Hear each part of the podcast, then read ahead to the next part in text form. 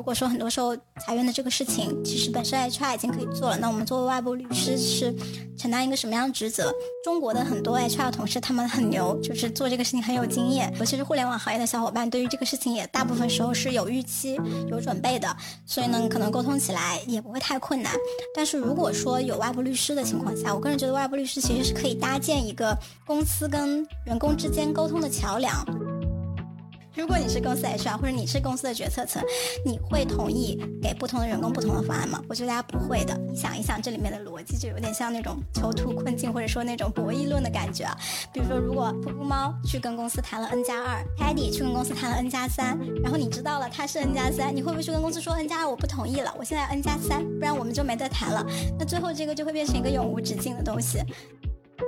那我们去年去做了一个官场的项目，然后本来大家以为非常平和，因为我们觉得自己也拿出了比法律标准高不少的一个补偿标准嘛。相较于大部分的官场都是 N 加一的项目来说，还是比较慷慨的。结果我们还是没有想到，当时开完那个全体员工大会，我们就以为可以高高兴兴的去谈具体的金额，跟他们签协议了。然后员工就开始拉横幅，就是你就看到那个人群没有散去，然后大家从包里掏出了早就准备。好的横幅，然后从左拉到右，站到椅子上就举起来了。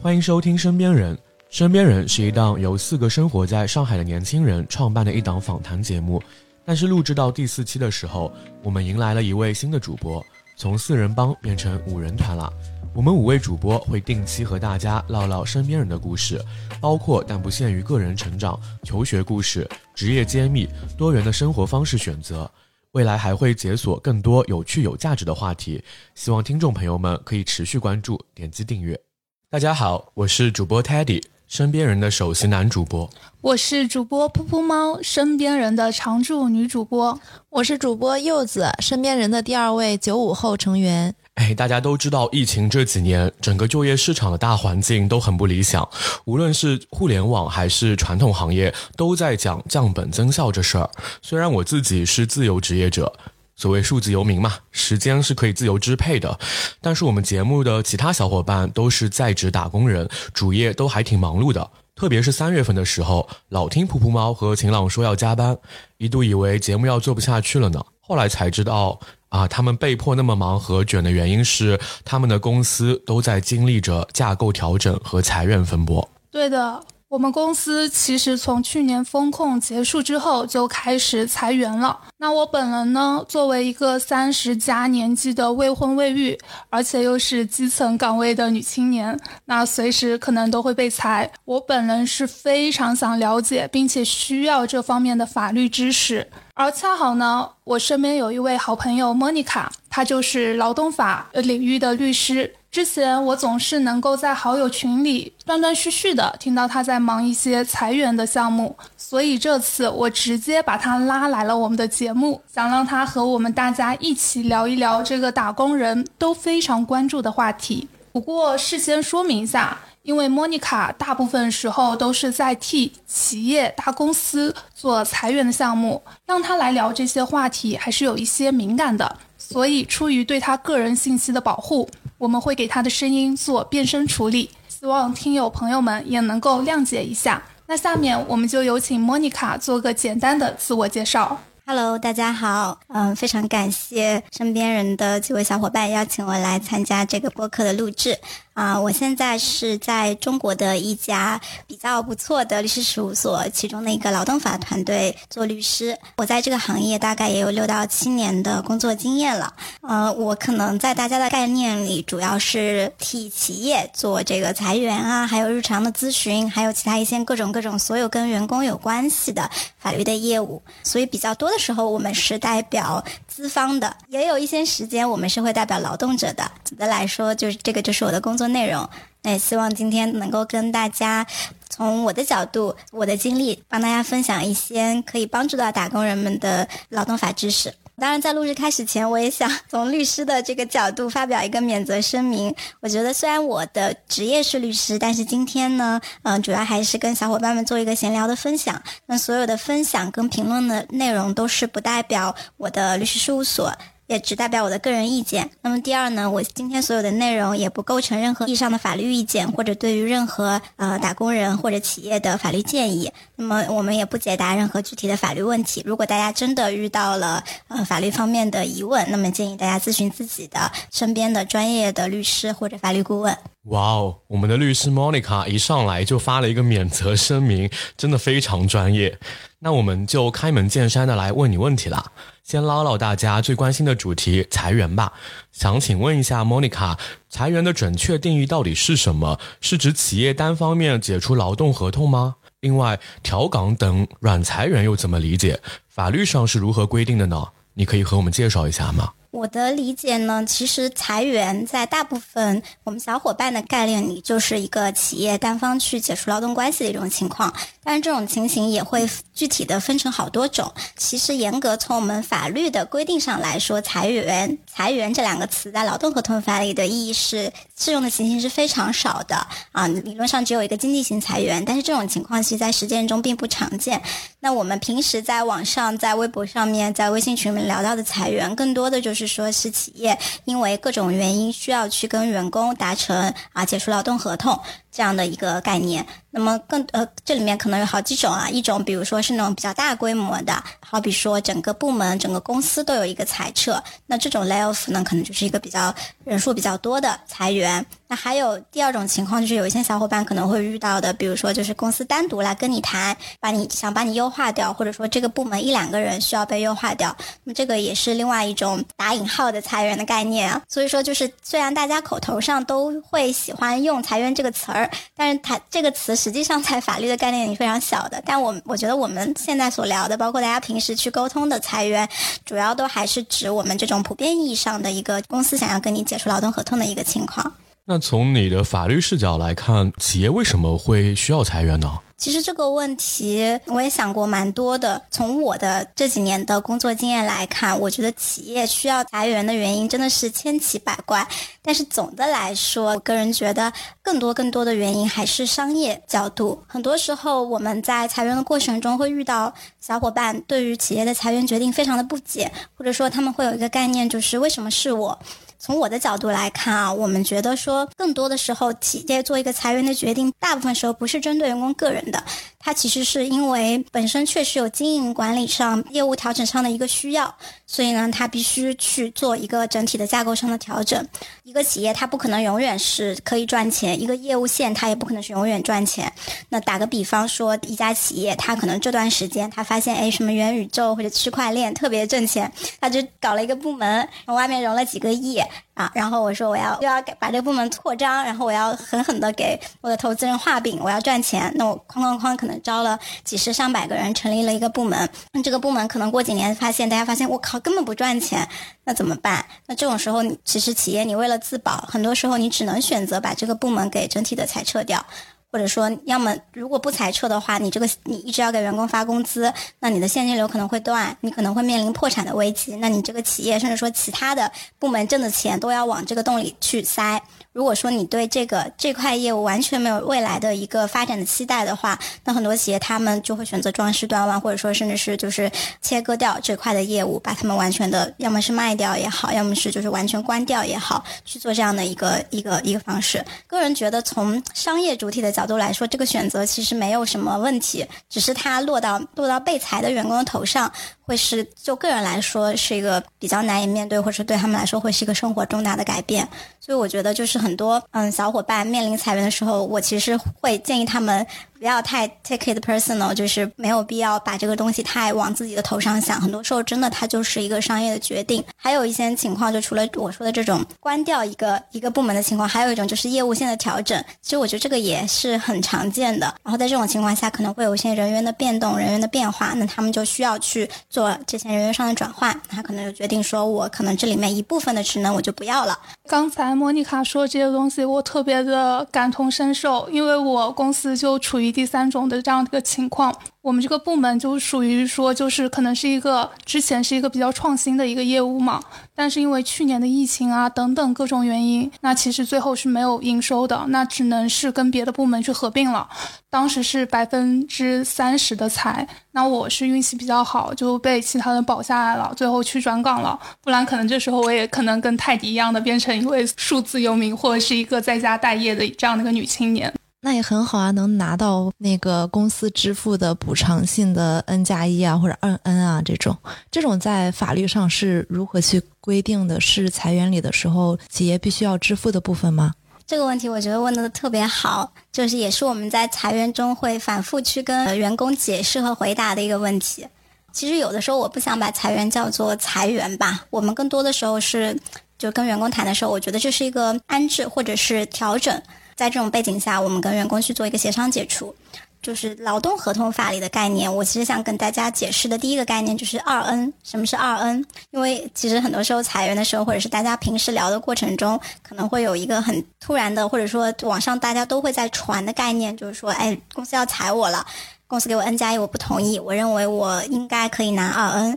但是二 N 其实在劳动合同法的规定里面是这样的，就是公司解除了你的劳动合同，然后你认为公司的解除是违法的，没有法律依据的，这个时候你去打一个劳动仲裁，然后你去起诉，你要求公司支付你违法解除的赔偿金。那么我们所谓的违法解除赔偿金才叫二 N，补偿金叫 N 嘛，所以违法解除赔偿金两倍就是二 N。那么是这样一个概念。首先，公司如果没有解除你。第二，如果你又没有去找公司打官司，那么就不会存在二 N 这个概念。等于说，这个可能是公司在跟员工解除劳动合同中面对的一个最坏的结果。啊，甚至是这个官司可能要打完劳动仲裁，打完一审，打完二审，如果公司还是输了，才要支付给你的钱。大部分啊，没那么有钱的公司肯定不会上来就给员工说“我给你二 N”。那员工来主张二 N，我更就是他其实也是没有一个特别明确的法律依据的嘛。因为等于说公司是跟你协商解除，协商解除的情况下，其实是从 N 开始往上谈的，是一个上不封顶的概念。所以呢，市场的普遍的一个概念就是说，协商解除一般是 N 加一，以及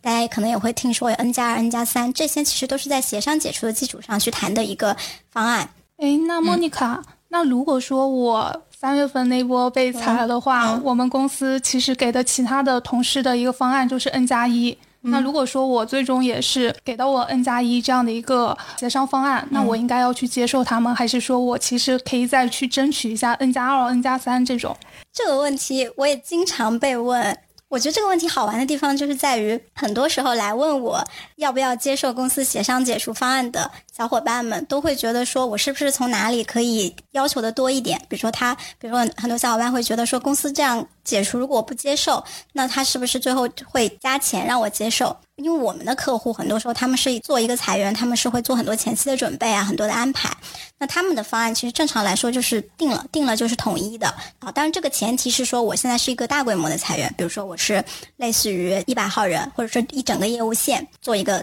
安排，那我可能通知的话都是直接发给一百个人通知，然后慢慢去签。这种情况下，其实我觉得大家可以想一想，如果你是公司 HR 或者你是公司的决策层，你会同意给不同的员工不同的方案吗？我觉得大家不会的。你想一想这里面的逻辑，就有点像那种囚徒困境或者说那种博弈论的感觉啊。比如说，如果我给我给每个人 N 加一，然后但是我其实留了一个 buffer 或者怎么样，然后每个人都来谈不同的方案，最后就会导致所有人的。解除方案都不一样。那比如说，噗噗猫去跟公司谈了 N 加二，Teddy 去跟公司谈了 N 加三，然后你知道了他是 N 加三，你会不会去跟公司说 N 加二我不同意了，我现在 N 加三，不然我们就没得谈了。那最后这个就会变成一个永无止境的东西。所以呢，其实大部分公司他们在确定了方案之后，绝大多数公司都是不会再改的。我们作为劳动法律师，很多时候会反而会去建议我们身边的小伙伴，就是接受公司的协商主流方案。肯定不是因为我们的屁股坐在资本家那边啊，肯定不是因为这个，就是 因为我们其实也是打工人啦，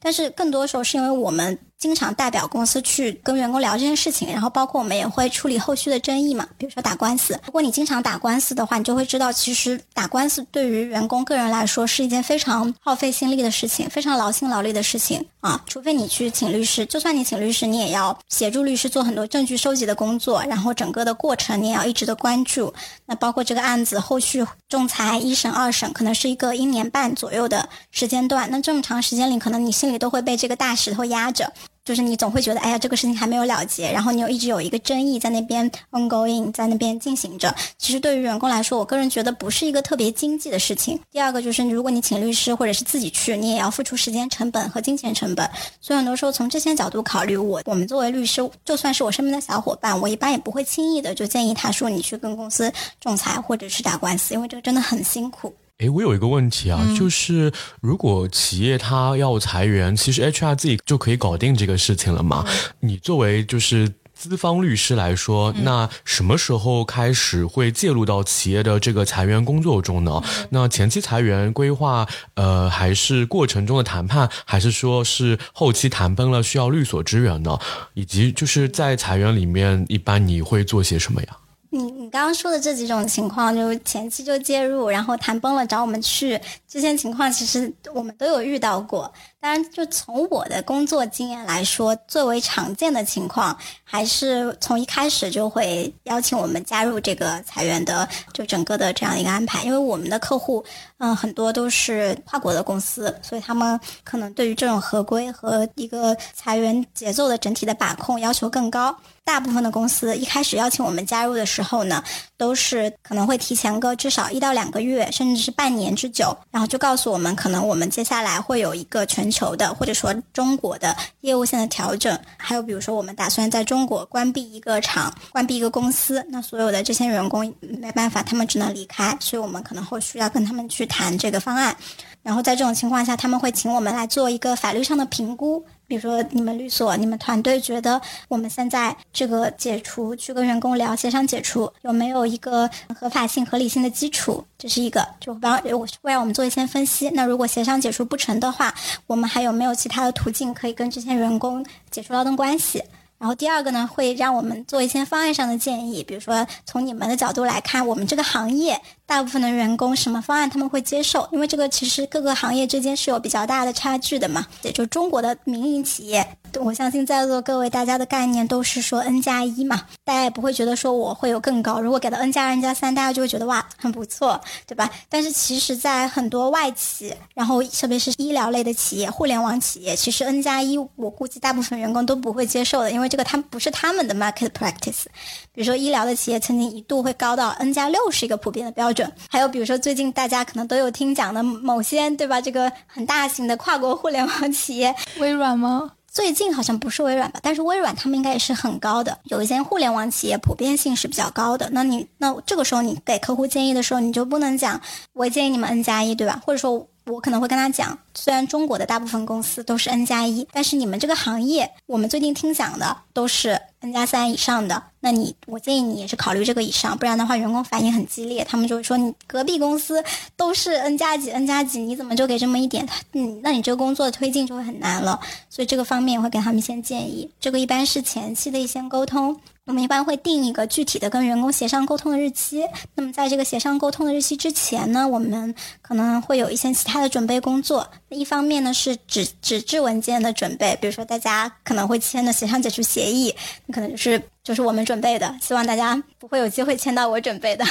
还有呢，就是我们可能会提前的去跟当地的政府部门做一些沟通啊。一个呢是因为我们希望呃合法合规去做这个事情，也征求一下政府部门的同意，因为呃协商解除劳动合同法律并不禁止嘛。然后政府部门他们嗯更多的是希望企业告诉我说我我所在的辖区现在有这样一个事情，那么他们心里有数。那另外一个呢，就是我们有一些行业，如果是人员规模比较大的话，提前跟政府部门做报备也是保护我们自己，因为有的时候可能会需要面临一些有冲突的场合，那我们一般会提前去做一个报备，到时候如果发生什么事情，就赶紧打电话给相关部门。然后第三个可能就是现场的支持，我们会分组，提前做好这个分组，然后比如说现场去跟员工，要么是一个律师。一个 HR，然后一次性谈十个人，这种就是那种规模比较大的，人特别多的，没办法一个一个挨个谈的，那么会有这样一个场景。好，还有就是说，呃，一 v 一的谈，哦，一般是我跟 HR 搭配，然后对面做一个那个要即将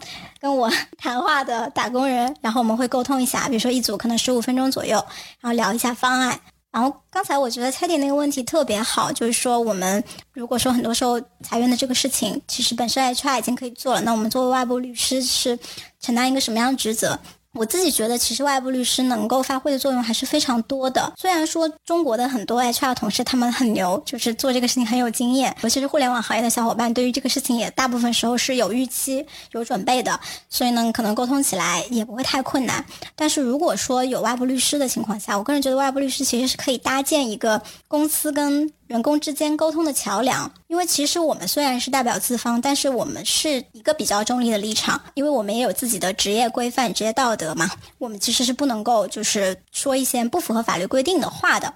你刚刚提到会跟 HR 一起和那个被裁的员工去进行谈话，这里我有一个小疑问啊。如果说我们在跟 HR 或者跟公司、跟法务也好，跟这种外部律师也好去谈话的时候，被裁的员工他可以录音吗？能够作为相关的法律证据吗？这个是没有问题的，录音是完全没问题的，这可以大家可以放心。就这个。也算是常用常见问题之一啊。像我之前的公司哦，就有一个员工，他不是被裁，他只是说可能出现了一些问题，HR 找他谈话，然后录音是被发现了，然后被禁止了。这种其实来讲，公司是不规范的吧？就是允许这个录音行为。我觉得这个问题其实要分两个维度来看，就是跟你谈话的人同不同意你录音，和你在法律上录了这个音到底有没有效力的问题。现在跟你谈话的人，他突然发现你在录音，那他可能很生气，他就要求你停下来，因为他。他可能在这个场合里认为你不应该录音，那他作为这个谈话的参与人，他肯定是有权要求你停下来嘛。因为如果说你不停，他虽然没办法拿你怎么样，但他有一个选择，就是我不跟你谈了，对吧？我们今天谈话就到此结束。那这是一种。那第二种就是，如果在他不知道的情况下你录完了，这个东西有没有效力？这个我可以很清楚的告诉大家是有效的，因为中国的证据规则里面，对于录音，只要你不是那种。侵犯个人隐私的录制，基本上是不会被认定为非法证据或者排除的。那我们所说的这种侵犯个人隐私的，一般都是在那种离婚官司里面，比如说什么去抓出轨的对象，然后你为了定位他在哪里，你去你去他的车上装个什么窃听器啦，在家里面的床下面装个窃听器，在一些你本人不在场的情况下，用这种窃听设备去录制了先别人私下里的交谈或者音频，这个证据。可能会被认定为一个非法证据，就是没有办法被采纳的。但如果说，比如说这种日常的，甚至说不仅是裁员的场合，别的场合啊，比如说什么借钱还钱这种场合，然后你跟别人打电话。跟他聊什么快点还钱什么的这种事情，你其实录个音，这个都是没问题，因为你本人就是这个谈话的参与人，其实也没有义务必须要告诉对方你在录音，大家就录就好了。我觉得如果很多小伙伴真的就是出现了那种跟公司之间已经有要打官司的苗头了，其实大家应该心里都有数的，建议任何的沟通都是保留一下证据。但是说到录音，其实我可以补充说一下，就这个安卓手机真的比苹果手机好用太多了。因为首先就是苹果手机它不能通话录音，安卓可以。第二就是苹果录音真的特别容易被发现。我们之前有一次出去算是调查吧，因为我们做律师有的时候会需要持法院的调查令去做一些跟第三方的调查。然后那个调查呢，我当时就拿着个苹果手机，就点开了我的录音，我就捏在手里。然后我捏着捏着就被对方发现了，你知道吗？然后本来跟对方相谈甚欢，只是去调查一些我们需要固定的事实。我当时录音其实也没什么其他的目的，我只是为了证明我来过，因为我拿的是法院的调查令，因为我那个调查令可能是需要对方签字的，那他不肯签，那我至少要证明我来了，是他不肯签，但是我我确实做了这件事情嘛，那我回去也好跟客户有个交代。关键是我录音就被对方发现了，然后那个人就指着我的鼻子开骂：“你凭什么录音？你告诉我了吗？然后你。”这个录音是违法，你知不知道？我有权去告你啊！真的是吓得我心惊胆战。就是建议大家，如果一定要录音的话，可以揣个备用的安卓手机。我那个同事其实就是他本来不是多大的事情，然后 HR 找他谈话，结果发现被录音了，然后这个事情就大了，然后把事情也闹大了，然后后来全公司通报批评的那种。所以后面对录音这个事情，我还是蛮想问的。其实莫妮卡她之前也有告诉过我，她经手的裁员人数其实是有上千个，还是挺数量挺惊人的。所以你能不能跟我们讲讲你近几年经历过的最难忘的这样的一个裁员的项目？能说吗？嗯，开始吃瓜了。可以给大家分享一些经历吧。我们这几年确实做了不少的裁员项目，但这个本身是我们这个部门，就我们这个组一直就是有的业务。但这几年因为疫情影响，确实有更多的请这种，比如说公司彻底离开中国的一些官场项目。嗯，我自己做下来，我觉得可能让我印象比较深刻的一个就是我们曾经做过一个互联网大厂的裁员，然后那个互联网大厂的慷慨程度，就是那种听到之后大家会说天呐，给这么高的钱不会扰乱市场秩序吗的这种公司，然后这种公司的裁员就是聊得特别愉快，员工现场就签字，员工看到那个数字就瞳孔地震，然后我就觉得我也没什么好说的了，签了吧，就这样吧。然后那个签约率是我们，我感觉是我们之前做过的签约率最高的。我相信，如果是你们当时坐在我的对面，打开那个协商解除协议，看到最后一页的数字，你也瞳孔地震，就说踩我踩我。对你肯定会想，还有这种好事。太好奇了，待会儿偷偷告诉我那是哪家公司。好的，没有问题。这个是让我印象比较深刻的，就是翻开那个数字，我我我们其实做律师的打工人自己也会想，天呐，如果我是这个公司的员工就好了，几年都不用上班了。要去他们家的法务。真的很羡慕。还有就是，其实也会有一些特别艰难的时刻吧。比如说，我们去跟一些工厂的员工谈官场的项目。其实，工厂的员工，我觉得，因为一方面，其实咱们中国嘛，中国的很多企业，特别是那种工厂企业，他们很多那种员工不会像咱们互联网大厂或者私企这样，大家流动性很强。没有的，他们很多人就是本地人，在本地的工厂上班。那他们就觉得这个公司是有点像我的家，或者是我的一个社会关系的依靠。从他们的角度来说，我在这个公司已经上了十几年班了，然后公司突然就是要这样关闭了，这个厂突然要关闭了，对他们来说其实是很难接受的。所以在这种场景之下，我会发生一些比较激烈的冲突。那我们去年去做了一个官场的项目，然后本来大家以为非常平和，因为我们觉得自己也拿出了比法律标准高不少的一个补偿标准嘛。那可能大概是 N 加四、N 加五的一个标准，其实相较于大部分的官场都是 N 加一的项目来说，还是比较慷慨的。结果我们还是没有想到，当时开完那个全体员工大会，我们就以为可以高高兴兴的去谈具体的金额，跟他们签协议了。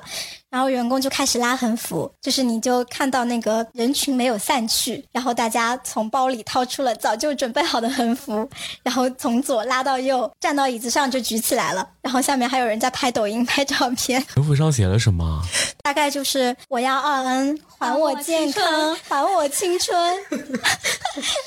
啊，我感觉在拍电视剧啊。对的，就是当时我在旁边又瞳孔地震，就是天呐，怎么还有这样的事儿啊？但这种事情就是很多时候确实裁员的现场会发生很多大家意想不到或者控制不了的事情。那你不得拿出手机拍一下个照，发个朋友圈？嗯，从和谐劳动关系、稳定社会秩序的角度来说，不宜发布在公共平台。我发现柚子也是唯恐天下不乱，笑死！刚刚就是莫妮卡在聊的时候，我就想起了那个《人民的名义》，不是当时有那个工厂就是要被嗯拆掉吧？好像是，然后达康书记就跟一堆工厂的工人在那边就是对抗，那个场景我觉得很像。对的，我也想到了《人民的名义》。当时我在想，妈呀，这跟拍电影一样。结果后面还有更戏剧性的，后面另外一个裁员项目上就不是这个项目了，也是类似于呃，更多是工人的一个官场项目。当时就有一个情绪比较激动的小朋友，年纪也不是很大，但是他就特别不能接受说公司怎么就突然要关了。那他就觉得这个事情对他来说是一个巨大的变化。那他在跟我们谈的过程中，他就非常的不高兴，情绪不稳定，他就一直跟我们反复说：“你们不能就这样解除我的劳动关系。”他其实也说不过所以然，所以呢，这种情况下，我们可能就让他先出去休息了。结果没过一会儿，他就爬上了那个工厂的楼顶。那工厂楼顶三四层楼那么高，就会发现他一个人坐在楼顶上，也不知道怎么上去的，双腿就在外面晃荡，吓得我当时真的是冷汗涔涔。然后我们就赶紧赶紧打电话摇人，叫当地的这个有关部门过来支援。有关部门也很给力，就是下次来了一缆车的人来帮我们维持现场的秩序。然后，其实现在就是这几年的裁员项目。据我所知，还是比以前要 love and peace 很多的。以前听我们同事前辈说，其实在一五一六年以前，都还是有一些非常大场面的那种裁员项目，就是大家会以非常激烈的形式去跟律师会或者跟公司的人去对抗，因为他们会觉得这样子的话，我可以拿到更多。这几年还是好很多了，可能大家都觉得这个事情我们是可以通过合法的手段来解决，就会更好一些，没有以前那么可怕了。以前我们去如果去这种员工安置项目上面，尤其是去。现场的话，大家都是要备好干粮、备好水，以以避免被围在里面就出不来了。这种情况，这是前人的经验、前人的智慧。现场会被骂吗？当然了，怎么骂的都有。正常情况可能比如说骂我法律都读到哪里去了，读完书就是为了代表资本家的吗？但我其实现在也听到这种话也比较 love and peace 了。我觉得很多时候可能只是因为立场的不同。如果我代表的是劳动者一方，我也会竭尽全力的去帮他主张他的权益。诶，这里我想帮我朋友问一个问题哦，就是如果被裁员了，那是不是就是呃，只有在这个情况下才可以去申请失业金啊？还是说如果我主动辞职也可以去领取啊？根据中国现在的失业保险的规定，应该是必须要非本人意愿情况发生这个劳动关系的解除或者终止，才能够去申请失业金的。所以，如果是辞职的话，你可能是拿不到这种证明文件的。就是在刚才的这样一些场景下面，只要是被裁员的，都可以去呃去就是申请这样的失业金，是吗？我个人理解，如果是裁员的话，公司能跟你。给你出具一个解除劳动关系的证明，证明是公司方主动提出来的。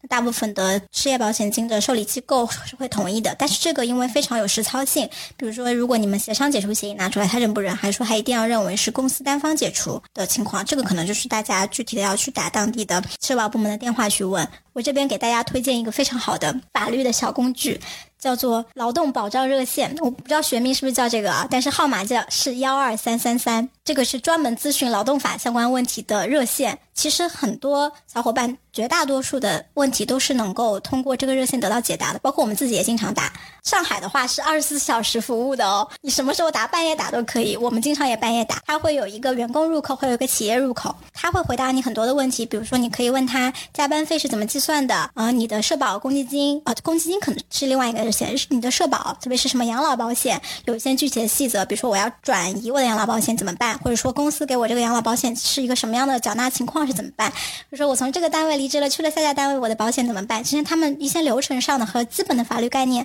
他都是会给你的。只是说可能比较复杂的问题，如果问他说公司解除我，我能不能要二 N？这个问题可能他不一定能够非常准确的回答你，因为这个有很多细节性的实操性的问题。但是别的很多大家遇到的常见的问题，都是可以打幺二三三三得到回答的。幺二三三三，我也记住了。幺二三三三，哪天晚上睡不着，我就去跟他聊劳动法。他们还有那个英文的热线，中文的热线经常排队很长，要排很久嘛，有很多人在打。你想打英文的热线，你可以一开始先跟他讲英文，然后转入那个英文的线，再跟他讲中文，这是一个小诀窍。这个和我们疫情的时候打幺二三幺五的那个快速接电话那个方法好像。对的，差不多的。其实我觉得像北京、上海、广州、深圳这种一线的大城市，他们现在这种服务热线都是做的非常好的。尤其是上海和北京这两个地方，因为我经常会打他们的幺二三三三，在我还还是小朋友的时候，现在可能这个活不太归我。干了，但是就是我以前一直打，我其实能够体验到很多老师都是非常专业的，他能够非常精准的解答你的问题，甚至还能补充一些你想不到的角度。所以，如果大家真的日常遇到了一些跟公司的纠纷，我也很建议大家可以咨询幺二三三。如果大家不知道，或者说没有那么快想要直接找到律师的话，这个是一个非常好的了解知识的途径。电话那头是谁？是律师吗？电话那头其实都是政府部门的人员，就是他们会专门的组建一批幺二三三三的这个接线员。那他们整体应该是跟幺二三四五一样，是市长热线的一个部分，只是它这个模块是专门负责劳动的。比如说还有其他的，比如说医保跟生育保险，他们在另外一条线上，然后公积金又是另外一条线，税务又是另外一条线，他们都会有一个五个字的号码。就这个真的是一个非常好的工具，其实很多小伙伴可能日常中不知道我应该去哪里问，去哪里了解。啊，今天刚好聊到这里，哇，今天真的学到了特别特别多的知识。然后在裁员这一块，其实我还是有一个问题的，我也想了解一下。嗯，就是我可能跟在座的其他的主播都有签过竞业协议。那假如说是签过竞业协议的员工，他被裁了，他签的这个协议还是有法律效力在的吗？这个其实是要看。你们的协商解除协议里面有没有去进一步的约定？因为是这样的，大部分公司的竞业限制协议它都是默认离职之后就生效的，因为大家约定的竞业限制协议其实都是离职后的一个竞业限制义务嘛。有些公司可能会有一些别的设定，比如说如果不不通知你生效，那么就无效。但是大部分的公司，据我了解，应该是说默认生效，除非我通知你不履行，那么就无效。那这种情况下，就是如果是比较专业一点的劳动法律师看过的协商解除协议，一定会专门帮你把经验限制做一个条款的。就是大部分的公司都会在裁员中就免除员工离职后的经验限制了。当然，也不排除有一些公司会要求裁了的员工继续履行，因为可能这个员工虽然他们要让他走，但是这个人对他们公司特别重要，或者掌握了他们公司特别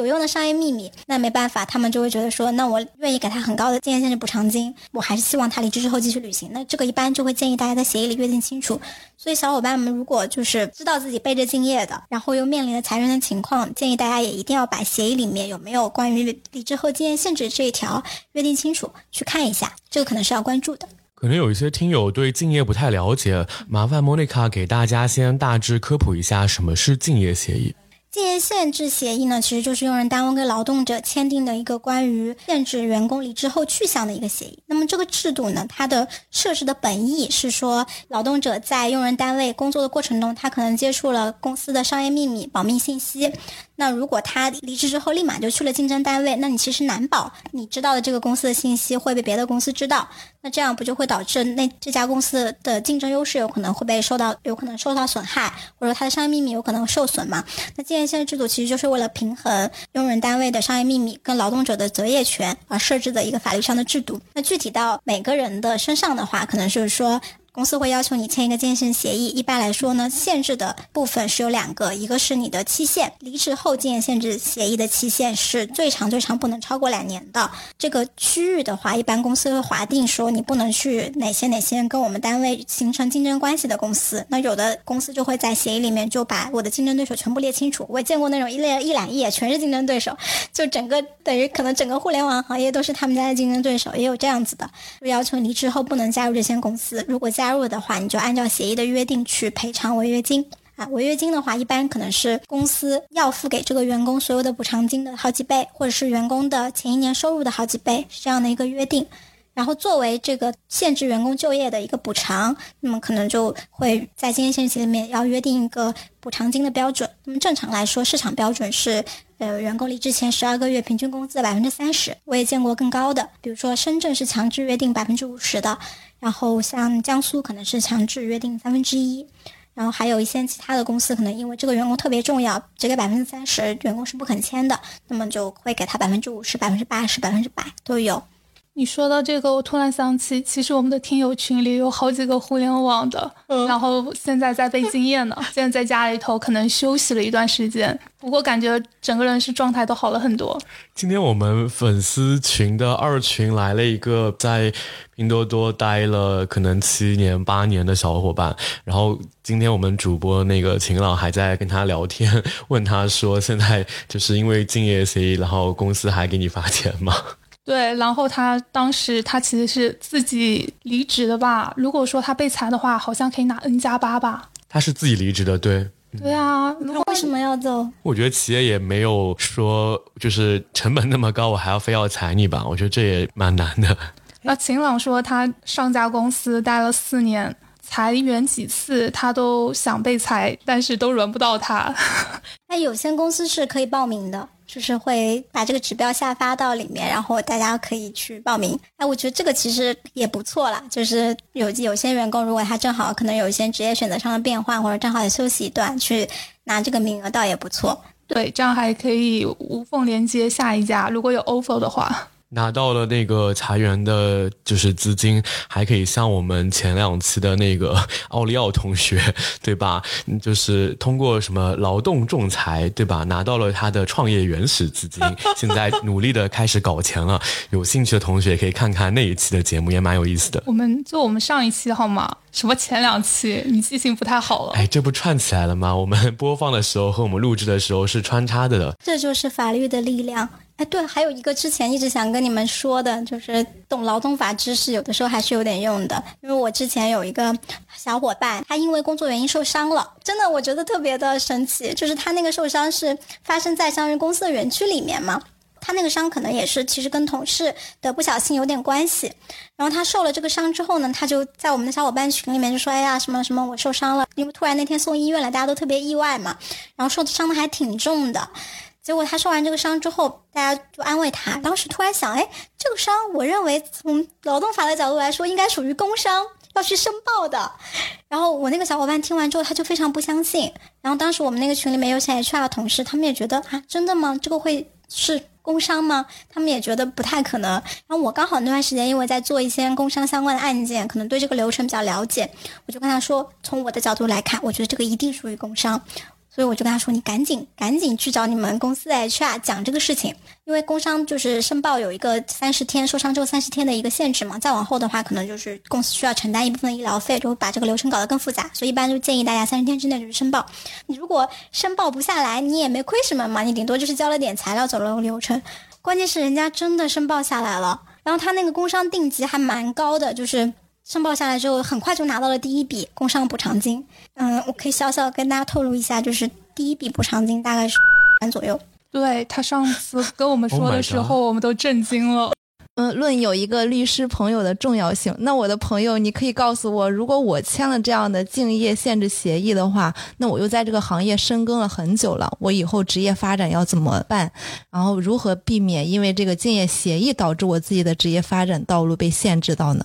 这个问题好难哦，真的好难，因为也是我反复去想的问题。我们其实做案子，除了做竞业限制案件，我我其实做的非常多嘛，我经常打的。然后除了代表用人单位，我也部分时候我也会代表劳动者。然后我就经常会想，哎，如果是我在那个位置上面，我应该怎么规避？后来我想来想去，都发现我靠，好像没办法规避，就是很真的挺困难的。大家都是成年人嘛，都是一个有这个完全民事行为能力的人。那你对自己签不签一个协议是有决定权的。所以如果你签了，那么这个协议到法院上面是有效的，法官也会认为说你是在自己有合理认知的情况下去签署的这个协议，那么对你就有约束力。所以如果说你签了之后，你有反悔说我当时是公司逼我签的，那这个可能在法律上很难成立，除非你真的证明公司是把你关在小黑屋里，不给你吃，不给你喝，不签就不让你走，这种有强迫的这种行为。不然的话，正常的情况下，你这个肯定是有约束力的。所以我觉得大家可能更多的时候就是，如果能不签，可以考虑不签。当然我知道这个其实实践当中非常难。就是如果大家真的遇到了敬业的情况，我觉得在离职之前，如果自己大家跟自己的领导关系好，或者跟公司关系好，我觉得是可以跟公司去谈的。因为我觉得现在竞业限制协议这个制度目前比较泛滥，其实也是因为这个制度本身它的法律规定跟司法当中是有一些 gap 的。因为从法律的规定上来说，它其实是一个非常简单的制度，就是说用人单位可以跟员工约定，离职后两年之内不能够去竞争对手的地方，每个月可以付给你一笔钱。但是这个制度在司法当中，比如说哪一家公司跟另外一家公司是不是构成竞争关系，这个判断其实是非常的复杂，然后也非常的难的。有的时候就是，比如说，如果你竞争范围过广，那么等于说我是所有跟我这个公司挂上一点边的单位，我都不能去了。那其实对于员工的就业权来说，是一个非常大的限制。这个问题我自己也有的时候代表劳动者，我也感觉到很困难。比如说我我我之前做了一个案子，那个员工去的那家公司，我感觉从我的角度来看，从我站在普通人的认知的角度来看，我真的觉得跟他们跟他之前那家公司是完全没有任何关系的。打个比方，就说他之前那家公司可能是做那种大型的货车的，然后现在呢，他可能就来了小宇宙，到了小宇宙，对吧？现在司法环境里面，他们就法院怎么去判断竞争关系？他们的第一个第一条判断路径就是说，我看这两家公司在工商局那边的经营范围上面是不是重合的？那可能那家生产大汽车的公司，它的经营范围跟小宇宙或许就有那么一两个重合，比如说什么互联网技术啊，或者技术开发啊，什么什么进出口啊这种。因为经营范围你在登记的时候，其实你并不会去特别的把它弄得非常细，或者说跟你现在的主营业务就完全一致嘛。那会有这样一个情况，那第二层他们再会去判断你两家公司之间是不是有主营业务上的重合。你要求法院去判断两家公司之间到底有没有竞争，其实对他们来说也很为难。法官，你想法官，第一，他们每每年处理几百个案子，头也大了，一天可能写两三个案子判决书，他没有办法去看那么细。第二是很多法官他其实呢也并不是专业人士嘛，就好比说我们现在坐在这儿，对吧？我们去想，好比说什么阿里，然后跟另外某一家很小的，比如说现在我们在的这个厂这个楼里面的某一家公司，两个之间有没有竞争关系？你去判断其实也是个很很困难的事情，因为我可能我们对这个行业并没有。那么充分的了解，那你你怎么去判断它竞争关系？所以从司法的角度来说，他们就会选择最简单的路径。那他们的选择路径就是说，我就看你经营范围上没有重合。所以一度在事件当中，经营范围只要重合，他们就认定你们两家公司有竞争。关系这个其实是一个非常简单粗暴的判断。那么对于劳动者来说，其实我觉得也并不是一个非常公平的判断。所以我个人觉得，从这个角度来说，这个我觉得如果不从立法和司法两个角度都去发力去做一个澄清的话，可能这个禁限制的问题还会持续比较久的。那从个人的角度来讲，好像有听说可以用假名啊，比如说下一家公司可以帮他一起去规避这个事情，用假名入职什么的，这种在法律上怎么看呢？这个问题还挺敏感的。嗯，是这样子的，其实你提到的这几种情况是很常见的规避经验限制的一个情况。我觉得这个问题可以这样看待，就是第一。你用了假名入职了竞争公司，是不是就代表了你不违约？我觉得肯定不是的。就如果你真的去了一家竞争对手，你自己心里也知道你去的是竞争对手，不谈法律上，只是事实上，其实大家应该知道是违违反了竞业限制约定的。第二个层面就是说，你实际上会不会因为做了这样的事情就不承担违约责任？我觉得是有可能的。上家单位跟你打竞业限制的争议能不能打赢，本质上还是他能不能够合理的举证嘛。那很多时候，如果你真的用了种种手段去规避这个行为，那上家公司发现不了的话，可能确实他们就抓不到你的把柄，这个官司或许是有可能打不赢的。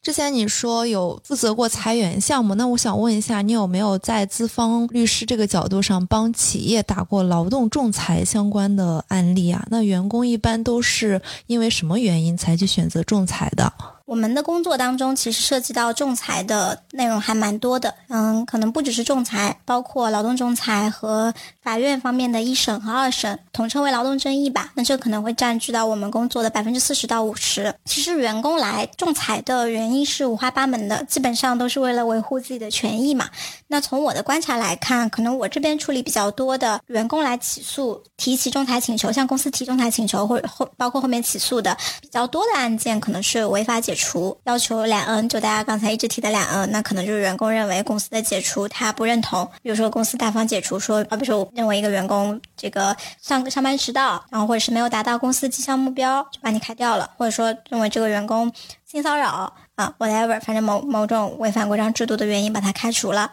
啊。还有比如说这种类似于公司裁员没谈拢，然后呢就依照这个劳动合同法的规定啊，用这个什么劳动合同法第四十条，客观情况发生重大变化，把他支付 N 加一之后解除了。员工可能没有办法认同公司提出的这个解除的原因，或者他认为公司解除这个事实不存在，那么他就会来主张违法解除的赔偿金要 N。这是一种我们比较常见的处理的。那第二种呢，就是主张一些自己的嗯公司薪金相关的权益，比如说这个要求支付加班费、十三薪啊、绩效奖金类似的，还有未休年休假补偿之类的。那第三种还有一一些就是其他的额外的权益，比如说工伤的补偿，类似这种案子，我们也会去处理。然后我们有的时候也会代表公司去起诉员工，那更多的主要的情况还是竞业限制，因为我们是可能代表商家单位去起诉员工，说你违反了，去起诉员工打官司。那还有一些小部分的情况是可能在重劳动争议范围之外的，有一些民事的争议，比如说要求员工嗯返还没有还的物品，因为有些员工公司闹崩了之后就不还电脑啊，这种叫他 还电脑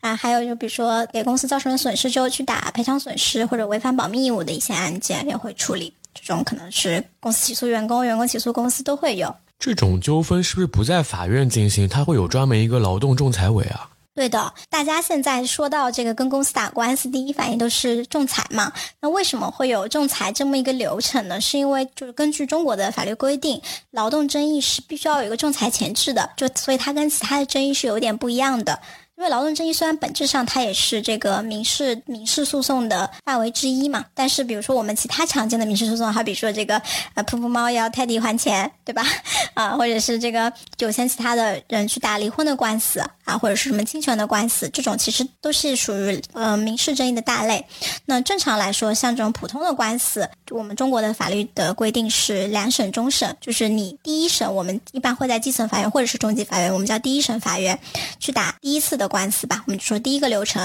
然后打完之后你不服，你是有权可以上诉的，上诉到更上一级的法院，然后第二审第二中级人民法院的判决就是最终判决，那么这个叫两审终审制。但是劳动争议是根据法律规定有一个强制的前置程序，就你必须要先去劳动争议仲裁委员会提劳动仲裁，然后劳动仲裁结束之后，你不服仲裁，你还你才可以去法院走后面的我们说的一审和二审程序。这就是为什么所有人概念里面都会有一个仲裁，是因为如果你直接去法院起诉，法院是不会受理的，他会把你踢回来，要求你先去打仲裁，仲裁结束之后才能够去法院，它是这样的一个整体的流程。因为这些案件可能涉及的数量比较大，所以他就是单独把这部分拎出来，就是减减轻那个法院的一些压力，是吗？哎，我觉得 Teddy 你蛮会蛮会找点的，你一下子 get 到了我。呃，当然就是历史长河中为什么去设置劳动仲裁这么一个制度，我没有去专门研究过最初的历史原因，但是就是根据我我的理解啊，也确实是因为劳动仲裁会涉及到大量的人员，然后如果这些案件都是去到法院的话，对法院来说工作量太大了。第二个就是因为本身劳动争议很，它是一个高频发生的。争议嘛，很多时候可能，比如说大批量，尤其是劳动仲裁制度设立的时候，其实中国是一个高速发展的时期。那很多时候，比如说特别多处理的，他们是农民工的，类似于争议这种争议，然后还有一些工厂员工的争议，其实他们可能争议并不大。比如说我就是一个加班费，或者是一些啊公司的补偿，或者我要求签合同之类的这种小的争议。那这种争议又量特别大，这种情况的话，如果说确实都到法院的话，压力很大，然后也不利于这个和谐劳动关系的建设，因为很多时候这些事情它并不是一个很复杂的东西，我们是可以在去到法院之前就通过这个仲裁委员会把这个事情都解决掉的。所以会有一个仲裁前置这么一个要求，所以所有的劳动争议都是基本上是要打三个程序的。这里我有个问题，劳动仲裁它有时间限制的要求吗？比如说我跟前公司是解除劳动关系多久，还是说有这样一个时间线的要求？它有个概念叫做仲裁时效。仲裁时效呢，一般来说是在你知道自己的权益被受到侵犯之日起一年之内，你要提起仲裁。等正常来说，如果你跟公司已经结束劳动关系，然后你又认为你跟公司之间还有一些未决的争议，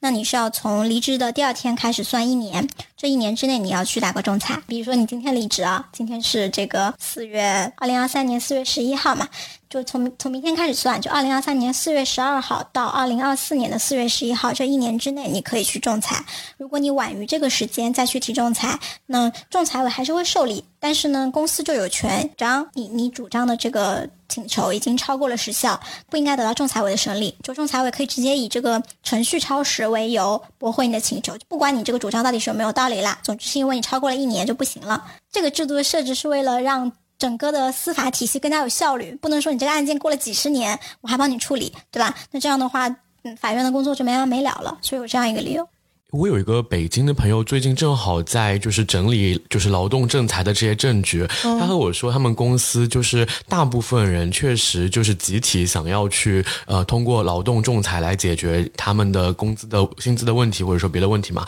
但是有一小部分人，他们就嗯觉得没有当一回事，就不想要劳动仲裁，是因为我想有没有可能是他们觉得怕到时候去下家被背调的时候，比如说查到有这么一些就是法律。律的纠纷会影响他之后的这种，比如说被记录在档案里面啊，然后比如说他想去考中国企或者公务员，结果就是因为这些事情受到影响吗？我觉得这个确实是很多嗯，我们打工的小伙伴在去不去仲裁和去不去诉讼的时候会认真考虑的一个问题，就是抛开这些。仲裁到到底有没有合法理由不谈啊？从咱们整个中国的就业环境来说，劳动力比较充足嘛。目前来说，那就业市场也非常卷，所以很多时候 HR 他去呃遴选合适的候选的时候，他我我理解很多 HR 他们确实是可能会去考虑一下你之前有没有类似的跟上家公司打官司的背景。对吧？所以就是很多很多打工人小伙伴从这个角度听说了这个消息之后，他们也会觉得是不是我有这样一个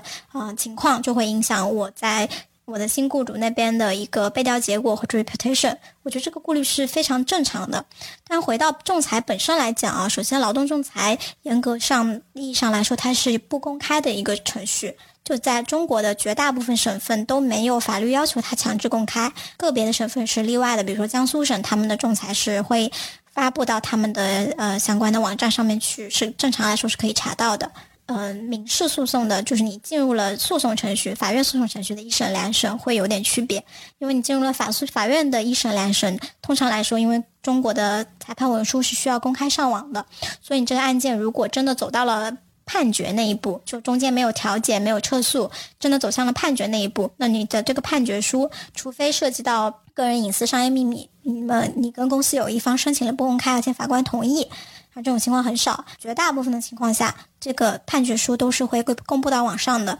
这也就意味着，呃，如果真的有人有心通过公开数据库去查你的话，是有可能能够查到你跟你的前用人单位发生过劳动争议，并且能够看到你当时主张是多少钱，你交了什么证据，这些都是公开的啊，这也是司法公开的要求。确实，很多小伙伴会考虑说这个东西会不会影响到我，但我自己觉得，就是这个东西会不会影响到你，其实也是取决于下家单位是不是看重这个东西。下家单位真的觉得我因为一个人的之前合理的去维权，或者说我去。主张我正当的权益，就嗯拒绝录用你。那我觉得作为劳动者，你也有权选择是不是要加入这家单位嘛？这个我觉得也是可以自己去考虑一下的。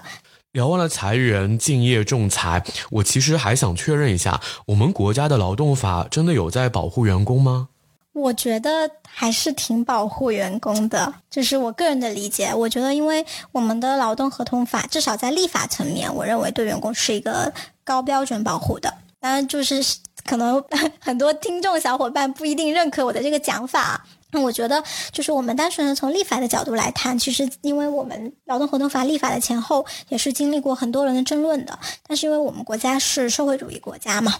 然后其实我们更多的一个立法的倾向性还是去保护出嗯。更为弱势一方的群体，是保护我们劳动者，我我也是劳动者，然后就保护我们劳动者一方。所以很多时候，在一些各方面的权益保护，我个人觉得在立法的层面还是有很多的倾斜的。特别是其实解雇保护，其实在中国你想去解雇一个员工，我个人理解还是相对难的，因为大家其实可能我不知道大家有没有注意到，我们其实经常会听讲说硅谷哪个哪个科技公司又裁员了，对不对？他们的裁员好像看起来就很容易，或者说是一个很容易的决定，这就是美国劳动法跟中国劳动法的一个。不同。那中国的劳动法下面，因为为了避免说，我理解立法的时候可能是考虑说，为了避免，嗯，很多工厂或者是员工之间跟公司之间的这个关系太容易断裂，因为毕竟我们当年是从计划经济走过来的嘛，就是可能当年这个国企下岗、国企改制那段时间，很多人失业，其实这个是很一代人的一个内心的创伤或者痛苦。所以，其实我觉得我们大家还是会有一些我们自己中国特色的文化的一些观念，就是说我跟公司之间是一个强连接的关系。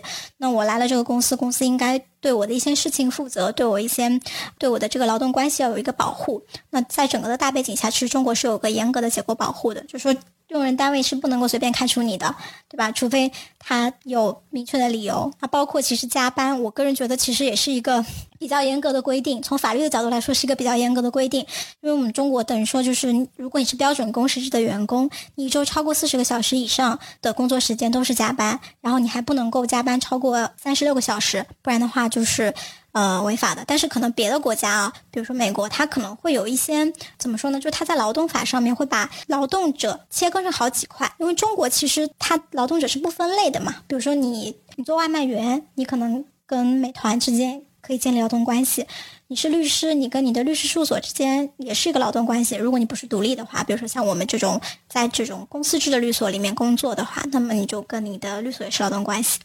但这里面其实是一个非常大的范围，比如说你是公司的总经理，你跟公司之间也是劳动关系。那但是这些所有人其实大家的一个工作的形态、工作的方式、每天的工作状态都是不一样的，但是大家却要适用同一个这个工时的制度和加班的制度，那么就会导致其实这里面有产生很多的冲突，产生很多的问题啊。比如说中国现在我们以前规定的这种四十个小时的工作制，然后不区分员工的类型的情况，是不是能够跟上我们？整个时代的发展，或者说跟跟上我们经济发展的要求，这里面就会出现冲突。比如说，我们以前经常讨论的九九六，对吧？就这种情况，我我我认为当然不不符合法律规定，但它确实实践中存在的一个问题。至于为什么存在，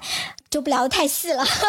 嗯。所以，从法律的立法的角度上，还是比较保护我们劳动者的。就像我们劳动者主动提出离职，是不需要向单位支付任何的报酬也好，或者说赔偿金也好。但是在具体的执行过程中，可能因为其他的一些执法的类型，要一案一议、具体问题具体分析，是吧？那说到这里的话，你觉得我们作为普通的打工人来讲，有哪些是我们必须知道的劳动法知识呢？我觉得必须知道劳动法知识。如果一定要讲的话，可能就是大家日常都会遇到的一些东西。大家真的一定要跟企业都签书面的劳动合同，这个不管是对自己也好，对公司来说都是一个保护吧。所以，如果大家入职之后没有去及时签劳动合同，我觉得大家可以把这个东西多上一点心。那劳动，然后一定要确保，就是盖章劳动合同，你手里有一份，公司那边有一份。另外呢，就是我觉得五险一金对于大家来说也是很重要的。我觉得在上海的小伙伴应该不大会遇到说没交五险一金的情况，但是其他地方可能会有。那这个可能我觉得大家也会因为五险嘛，对于大家的日常的权益，包括长久来看，呃，养老保险啊，失业保险。医疗保险、工伤保险这些其实都是跟大家的日常生活息息相关的，可以建议大家关注一下。那还有呢，就是说，嗯，在劳动合同里面会一般会涉及到一些工资构成的呃问题，建议大家也是把这个问题。在签署之前，要提前跟公司明确清楚啊，有一些薪资的构成，大家心里面有数，不要稀里糊涂的就签掉了。因为很多时候工资构成可能跟你后续的一些各方面的权益都会发生关联嘛。比如说，如果你的工资构成特别复杂，那你可能要跟嗯公司确认清楚，说这个部分是公司有权利调低的吗？还是说我每个月这个，比如说绩效工资这个部分是不是每个月不是固定发给我的？因为有一种可能是公司跟你谈了两万块钱一个月，但是他不是说一个月就给你写成两万，他他会帮你拆成，比如四个部分：五千块的基本工资，然后一万块的绩效工资，再五千块的补津贴或者补贴。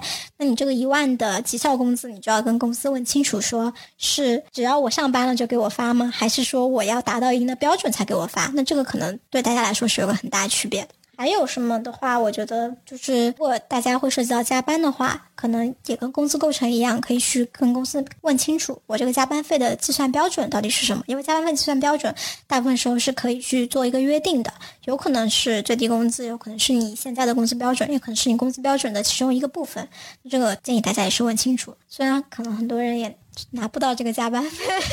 嗯，对的。像我们公司的话，其实是没有加班费的。你周末加班的话，可能就是给你算个调休。周末加班调休是符合法律规定的。嗯嗯嗯，因为周末加班就是可以调休的。然后我这里就有最后一个问题。嗯嗯，如果说员工他遭遇了职场的不公平对待，那他能够通过什么样的方式去找到一个靠谱的律师呢？我觉得在中国。找律师确实也是大家都会面临的一个困难。嗯，首先我我自己是觉得靠谱与不靠谱，它本身没有一个特别明确的衡量的标准嘛。律师是个服务行业，那可能你对他的靠谱的判断要综合他的专业能力。甚至是服务态度一起来看，那律师的专业能力和服务态度，特别是服务态度，可能又跟你能付出律师费息息相关。所以靠谱与不靠谱，我个人觉得本身这个标准很难。但是呢，就说如果有一些放之四海而皆准的标准的话，我觉得第一个就是可以请大家身边的熟人推荐。熟人如果他用过一个律师，他其实更能够了解一个律师的行事风格、专业能力、响应的速度。